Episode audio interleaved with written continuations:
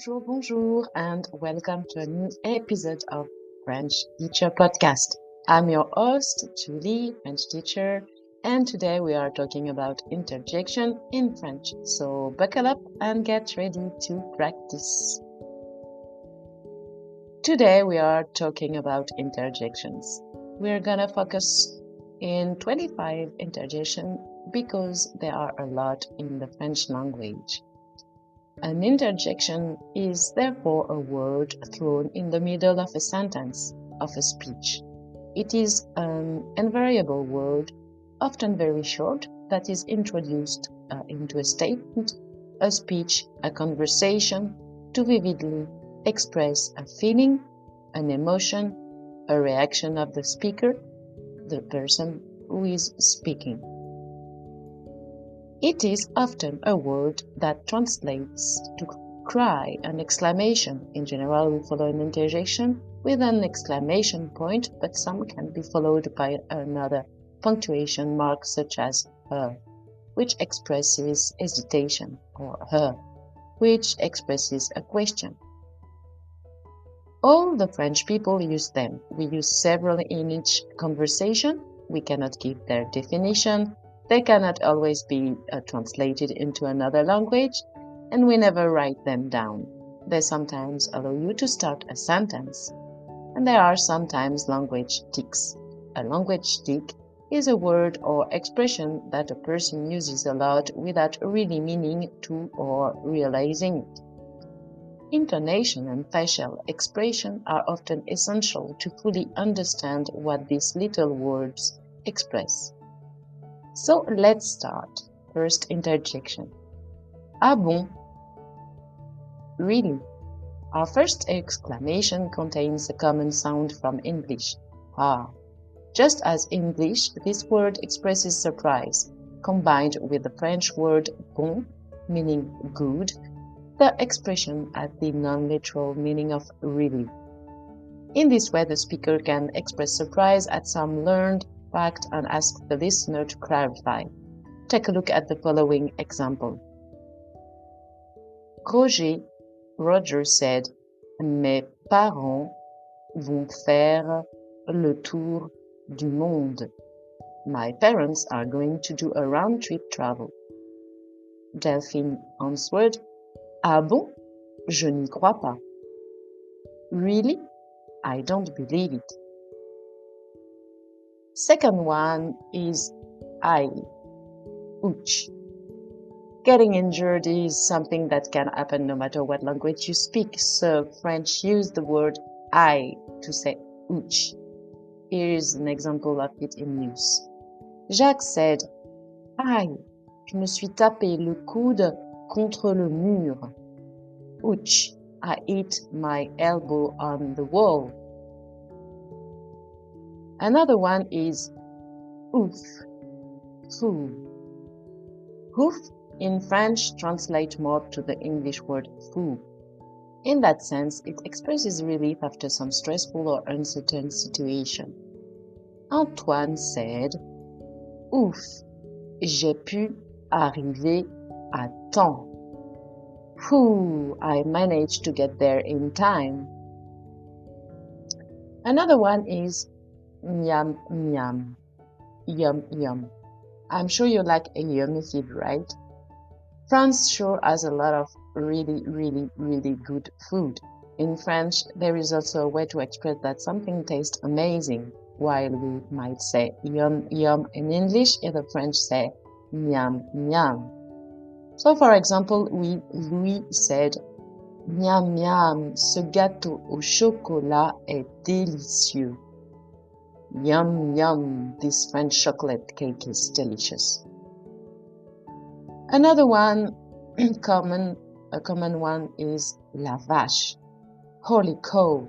It literally means the cow and it expresses the same surprise and awe as the English exclamation, holy cow.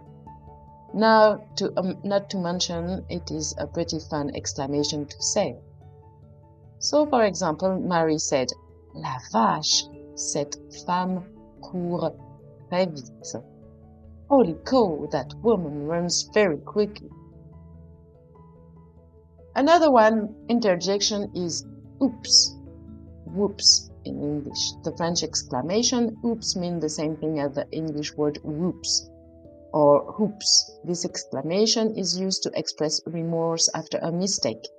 So, for example, Pierre said, Bertrand, tu as oublié de prendre ton médicament. Bertrand, you forgot to take your medicine. So Bertrand replied, Oops, je viens. Whoops, I'm coming. Another interjection is chut. Shh. The best way to get someone to be quiet, it is a universally understood exclamation, right? In English, we said shh.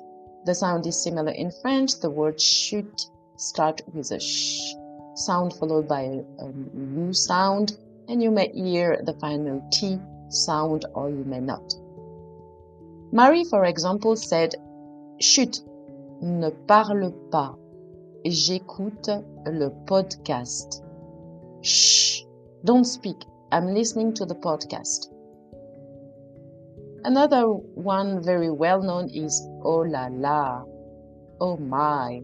This exclamation instead expresses surprise or awe of something. For example, Pierre said, Oh la la, tu es magnifique. Oh my, you're so beautiful.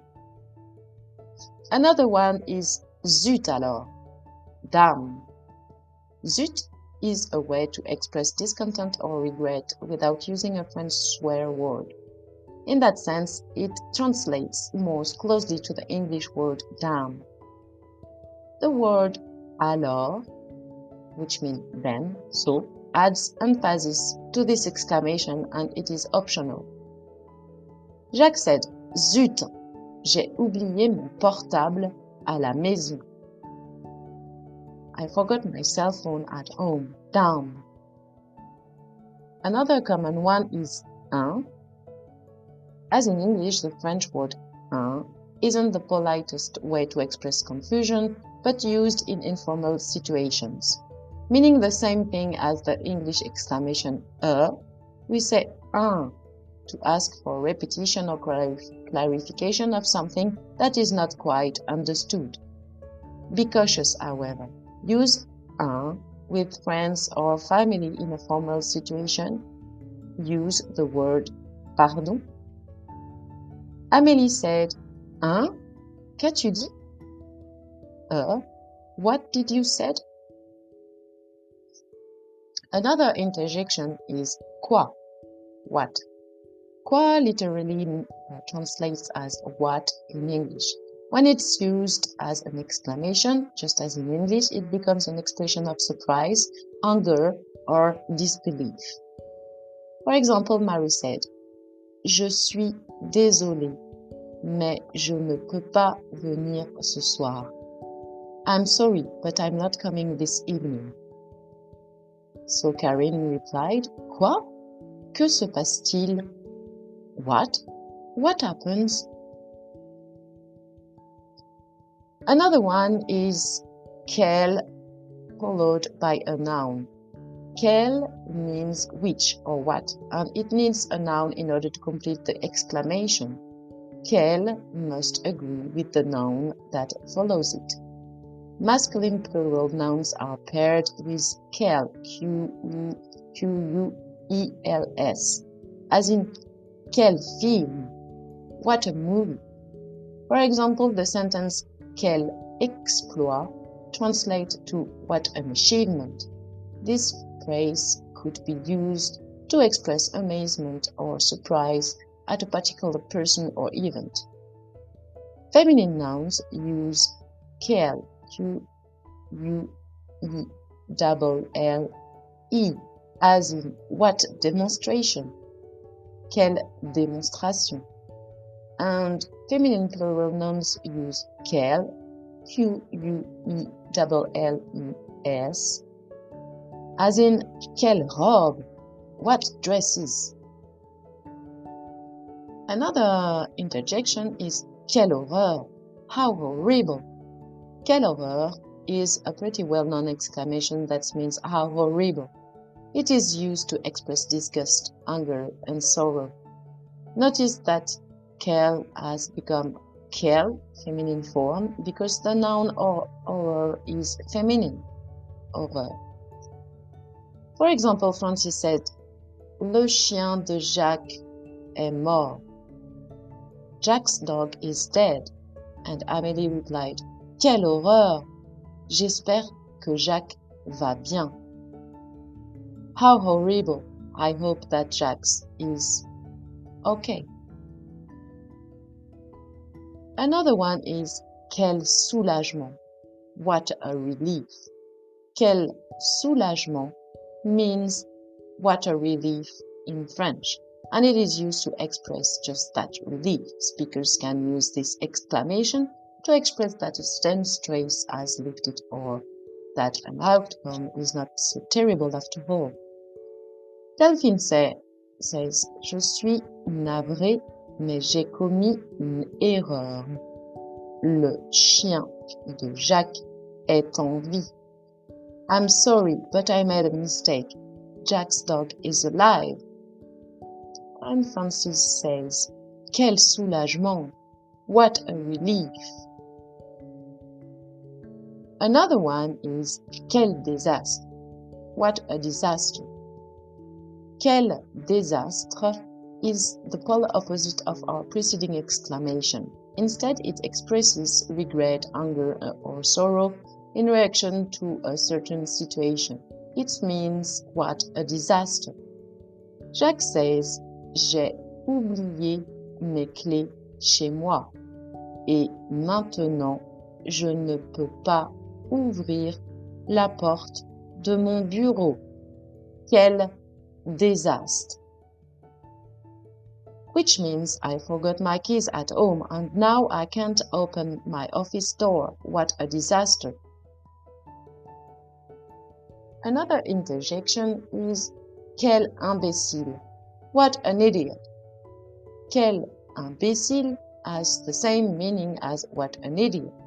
This exclamation can be used to express frustration at someone who makes a mistake or who is disliked. It can also be used in jest. Amélie says, Jacques a oublié ses clés chez lui et personne ne peut entrer. Quel imbécile! Jacques forgot his keys at home and no one can get in. What an idiot! Another interjection is Quelle barbe! What a bore! Our next exclamation has a kind of silly translation. It really means what a beard. And it's used to express something along the lines of what a bore. It is used to convey displeasure at something or someone who is boring. Francis says, for example, la réunion au bureau a duré trois heures cet après-midi. Quelle barbe! The meeting at the office lasted three hours this afternoon. What a bore! Next interjection is quelle chance! What a luck! While the word uh, the word sorry chance in English means that something has the possibility of happening, the word chance in French means luck. As such, the expression quelle chance means what luck in English and it is used to express surprise and pleasure at the way something has turned out. For example, Jacques says, Mes clés étaient dans ma voiture après tout. Quelle chance! The keys were in my car after all. What luck! Another one is Quelle malchance! What bad luck! Conversely, the word malchance means bad luck in French. Combined with quelle, this exclamation means what bad luck, and it is used to express displeasure at the way things have turned out. Delphine says, J'ai perdu 200 euros au casino samedi. Quelle malchance! I lost 200 euros at the casino on Saturday. What bad luck! And the next one is Que c'est plus adjective. How plus adjective. C'est is another, another common construction used to create French exclamations. When preceding in adjective, it means how. In that sense, the, phrase, the phrase que c'est grand means how big in English. Unlike the exclamation with quel, the accompanying adjectives are always masculine. In other words, they do not need to agree with the thing that is being talked about, even if that thing is feminine or plural. The next one is c'est pas vrai. No way. There are two things to note about this exclamation. The first is that it use, uses the negative without the ne. This is positive and used quite frequently in informal situations. The second thing is that the word vrai means true. So this sentence literally means it's not true. Despite that, it's used in French the same way we use the exclamation no way in English to express disbelief about something. So, for example, Amélie says, Delphine a perdu 200 euros au casino samedi. Delphine lost 200 euros at the casino on Saturday. Francis replied, C'est pas vrai. Elle gagne toujours. No way. She always wins. Another interjection is comme c'est plus adjective. Even though this exclamation is new, it may seem pretty familiar to you. In fact, it behaves exactly like que c'est and it means the exact same things. And as with que c'est, it is followed by an adjective which is always in the masculine form to give the meaning of how. For example, Francis says, J'aime beaucoup cette robe. Comme c'est joli. I like this dress a lot. How pretty. Another one is Comme c'est triste. How sad. While comme c'est can be used with any adjective to create a myriad of meanings. It is commonly used with the adjective triste, sad. This translates to how sad in English. As expected, this is used to express sadness about a certain thing.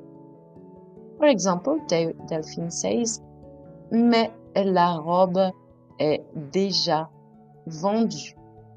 But the dress is already sold. François replied, Comme c'est triste. How sad.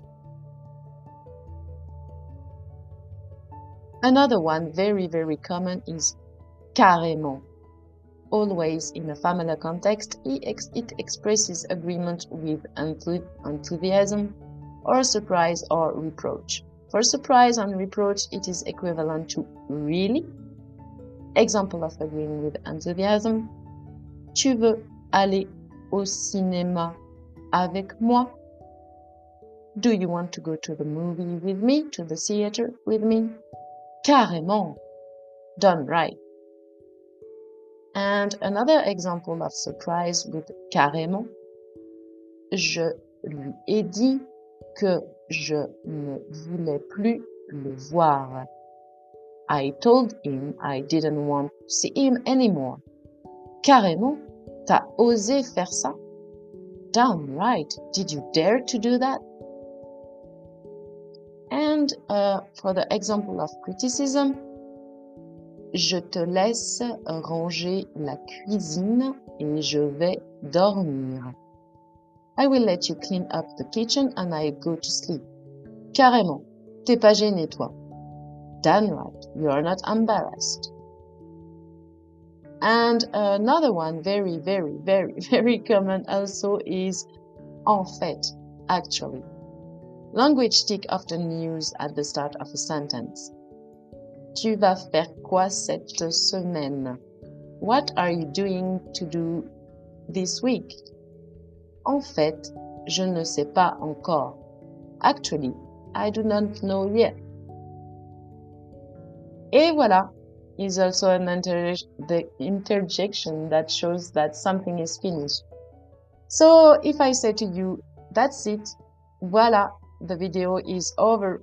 Thank you for following me. Thank you for listening. I hope you enjoyed it. If you did, leave us a little like. It encourages me for the channel. Don't hesitate to say in the comments which interjections you know that I haven't mentioned. Read, read, I read every comment. And of course, don't forget to subscribe to the YouTube channel French Class Teacher and activate the notifications. À bientôt!